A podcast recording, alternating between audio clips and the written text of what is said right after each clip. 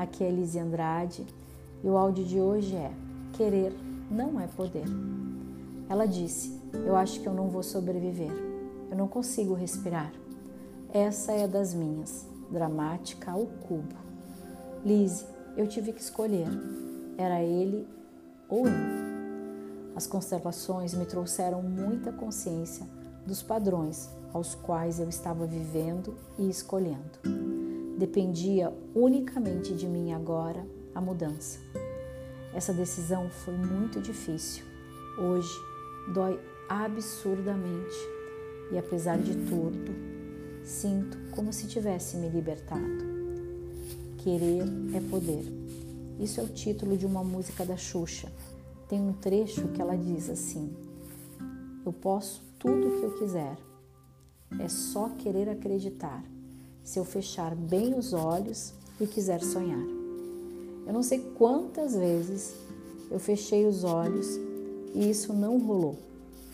Querer é diferente de poder, pois dele depende o nosso nível de consciência ou de quanto estamos vinculados ou identificados por amor ao nosso sistema. Eu já perdi as contas de quantas vezes ouvi as pessoas falarem sobre o desejo de mudar uma situação, algo ou alguém. Passado um tempo, eu percebi que não houve nenhuma mudança. Isso também acontece numa constelação. A solução vem e a pessoa não consegue tomar a consciência para a libertação. A questão se agrava e traz consigo frustração, tristeza, medo e impotência. Com isso, nós paralisamos no sofrimento. Nesse estado, nós buscamos os erros, os culpados e ocultamos a nossa responsabilidade de tomar uma decisão e de bancar os efeitos colaterais emocionais. Afinal, nós fugimos da dor, porém, esquecemos que já estamos em constante agonia. Por que não consigo tomar uma decisão? Mesmo que muitas vezes saiba de todo de sabor. Sistemicamente, as variáveis são muitas.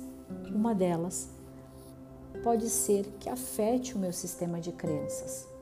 E muitas vezes eu repito padrões de repetições e histórias pelo medo de ser mais feliz que a minha família.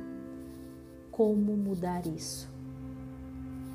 Reconhecendo que você é a dona do seu próprio destino e arcando com as consequências. Isso vai lhe levar ao estado de adulto, onde é possível fazer as mudanças com concordância com a vida que chegou até nós. Quando acessamos isso, decidimos uma direção, mesmo que ainda haja alguma dúvida. Não decidir é continuar no mesmo roteiro familiar. Decidir é uma atitude interna importante. Ela é o termômetro que indica o que nos fortalece ou enfraquece para a vida, nos mantendo vinculadas na dor ou promovendo o crescimento de autoconhecimento, autoconsciência e autoamor. Quando não consigo mudar, inconscientemente eu posso estar emaranhada com o meu sistema familiar. Agora, quando eu quero mudar e não mudo e sei das lealdades sistêmicas, pode ser que eu não queira pagar o preço e crescer. Entenda, o fato de não escolher já é uma escolha. A questão é saber se você está feliz com isso. Aqui fica a reflexão.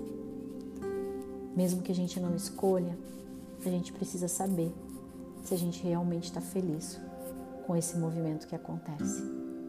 Gostou? Compartilha com as amigas. Terça-feira tem live no YouTube e na próxima segunda tem mais áudio. Um beijo no coração